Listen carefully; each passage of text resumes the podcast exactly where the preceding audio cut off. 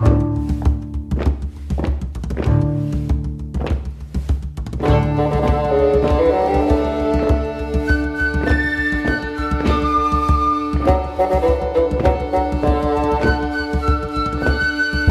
Saudações! Sejam todos bem-vindos ao Nevcast, o podcast do Núcleo de Estudos Vikings Escandinavos. Eu sou o seu anfitrião, Pablo Gomes de Miranda, mestre em História e doutorando em Ciências das Religiões. E hoje eu trago para vocês uma conversa sobre simbolismo na tese O Simbolismo Religioso da Serpente na Escandinávia da Era Viking, século 8 a 11, recém-defendida por Leandro Vilar, que é doutor em Ciências das Religiões pela Universidade Federal da Paraíba. Leandro possui ainda diversos tópicos de interesse, produzindo artigos nas áreas de História das Religiões, Mitologia e Simbologia, com concentração específica em mitologia nórdica, religião nórdica antiga e simbolismo animal. Antes de darmos início ao nosso bate-papo, eu gostaria primeiro de agradecer aos ouvintes que nos mandaram mensagens para o e-mail vikingsescandinavoscast.gmail.com com suas dúvidas.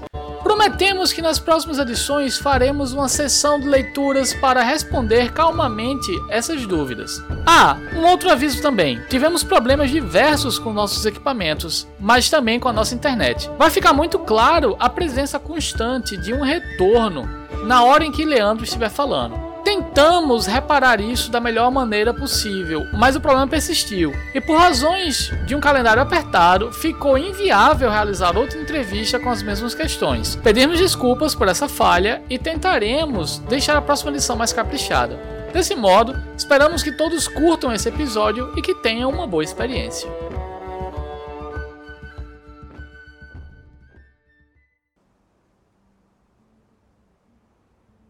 Você tem uma formação em História, mestrado em História, mas você fez a passagem ao doutorado pela Ciência das Religiões.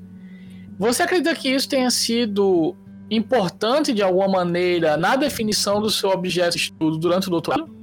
Sim, muito importante, inclusive, até porque é, muita coisa que eu trabalhei no, no doutorado, em questão de é, história das religiões, antropologia da religião, análise de mito, de imagens, trabalhar com fonte material era algo que não tive no curso de história, praticamente. Que a gente, a gente não tem história das religiões, não, não existe uma disciplina sobre isso. Então, essa transição foi importante para definir o doutorado. E como é que você se deparou com o seu objeto de estudos? O meu objeto, eu encontrei ele lá em 2015, quando eu estava fazendo dois artigos, um era sobre Loki e o outro era sobre Nastronte. Nos dois, é, eu abordava de forma indireta o simbolismo da serpente. Só que lá eu analisava a serpente para o contexto dos mitos. Aí eu deixei guardado, publiquei esses artigos. Quando foi em 2016, Johnny me mandou o aviso dizendo, ó, abriu edital para o doutorado em Ciência das Religiões.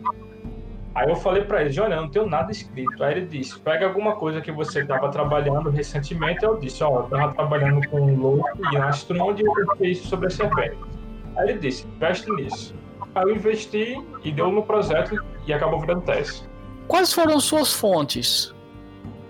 É, fonte foram dois tipos de fonte. O material foram as pedras únicas, especificamente da Suécia, e os roadbacks com monumentos lá da Inglaterra, sul da Escócia, século IX e Pedra Rúnica pelo século XI. Pedras rúnicas são monumentos surgidos na Escandinávia, lá, lá por volta do século V depois de Cristo e vai até o século XII.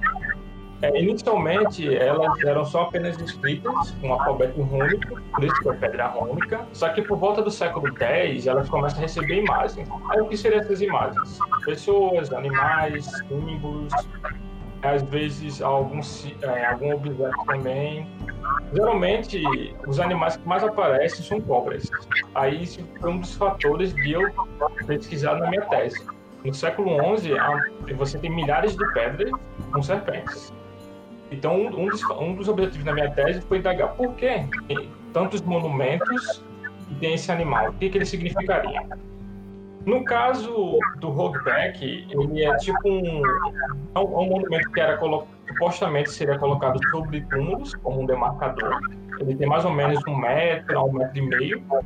Ele é esculpido, não tem palavras nele, são imagens. Eles são oriundos é, da Inglaterra durante o, a ocupação nórdica do norte da Inglaterra.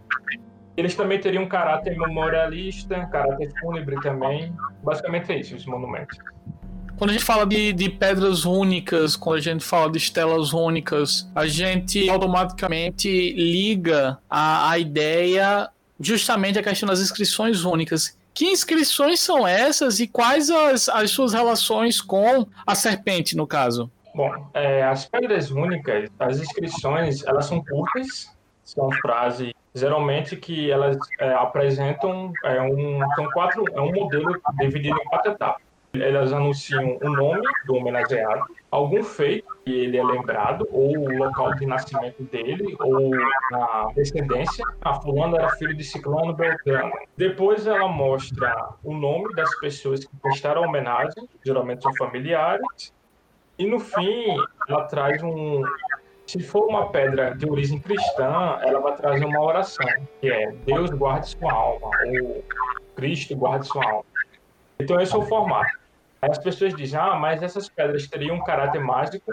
Não se sabe. Porque o, o texto em si, ele é um texto em tom de memória de fulano ergueu esse monumento em homenagem ao pai que morreu em campanha, que morreu de uma outra forma. Então é isso. Aí a ligação dele com a serpente é que as, as runas são escritas dentro do corpo das serpentes. Sua, sua tese já está online? Já é possível lê-la? Sim.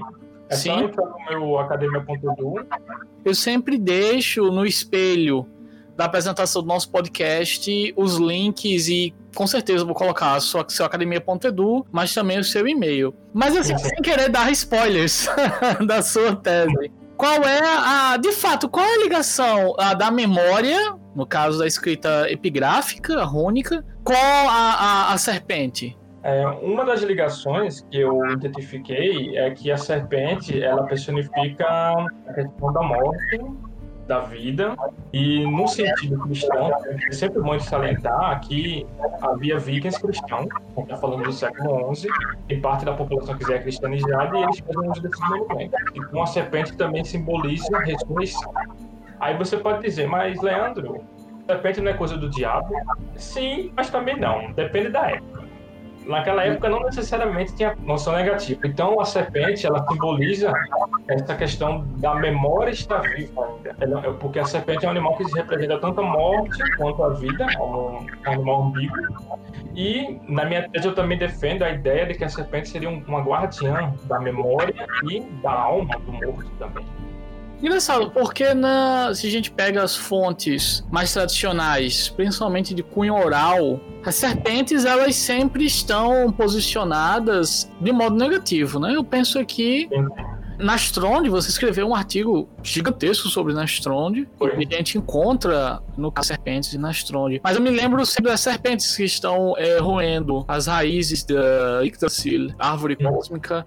Mas eu me lembro também de Ormungandr me parece que nas fontes é, da mitologia nórdica são, são seres caóticos, são seres é, associados, no caso, com a ruína. Sim. Muito curioso a sua perspectiva de colocá-las numa posição, é, digamos assim, mais, mais, mais benigna, mais positiva. Quais uhum. os pontos assim que você acredita que tenham sido chaves para essa troca de para essa troca de perspectiva? É, primeiro, é, em alguns autores que eu trabalho, como a Anian Beth, a Brasil, duas, as duas são arqueólogas, elas têm estudos sobre mitologia e simbolismo animal. É, as duas autoras, elas comentam que existe uma diferença entre perceber o papel de animais nos mitos e na religião. Às vezes a gente pensa que é a mesma coisa, mas necessariamente não é. Então, e analisar as serpentes, o que você disse realmente é visível. Nos mitos, a serpente é algo ruim. Representa morte, punição, sofrimento, traição, ameaça. Porém, quando você passa para aspectos da cultura material ligado a crenças religiosas, a serpente ela já surge como amuleto da sorte, é símbolo de proteção do lar, da família, é símbolo de poder, de autoridade, de intimidação. Então, eu percebi isso aqui.